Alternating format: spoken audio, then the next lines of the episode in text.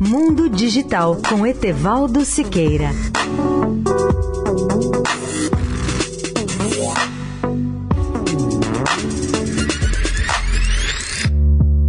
Olá, amigos da Eldorado. Há quase um século se fala na viabilidade da energia solar em grande escala e a preços reduzidos. Mas até há poucos anos os avanços eram lentos nessa área. Agora temos uma boa notícia que nos vem da Universidade da Singularidade, dizendo que a empresa americana de energia Idaho Power acaba de anunciar um recorde de preço baixo em sua fazenda solar, utilizando os mais avançados painéis fotovoltaicos. O fato importante é que essa empresa de energia de Idaho acaba de firmar um contrato de 20 anos para comprar 120 megawatts de energia solar de uma fazenda solar construída pela empresa Jackpot Holdings pelo preço de 21 dólares e 75 cents o megawatt hora, um recorde de preço baixo nos Estados Unidos. Para se obter um kilowatt por 2 dólares e 20 centavos, era preciso até agora usar o crédito de imposto federal denominado Investment Tax Credit a boa novidade é que, mesmo sem subsídio, já se permite produzir energia solar à base de 3 centavos por quilowatt, quando a média de custo de outras plantas solares estava em 6 centavos de dólar por quilowatt até há dois anos atrás. A Universidade da Singularidade comemora esse avanço e lembra o significado desse grande salto para a humanidade, quando ela puder ampliar a produção de energia solar em grande escala e por preços decrescentes. Etevaldo Siqueira, especial para a Rádio Eldorado.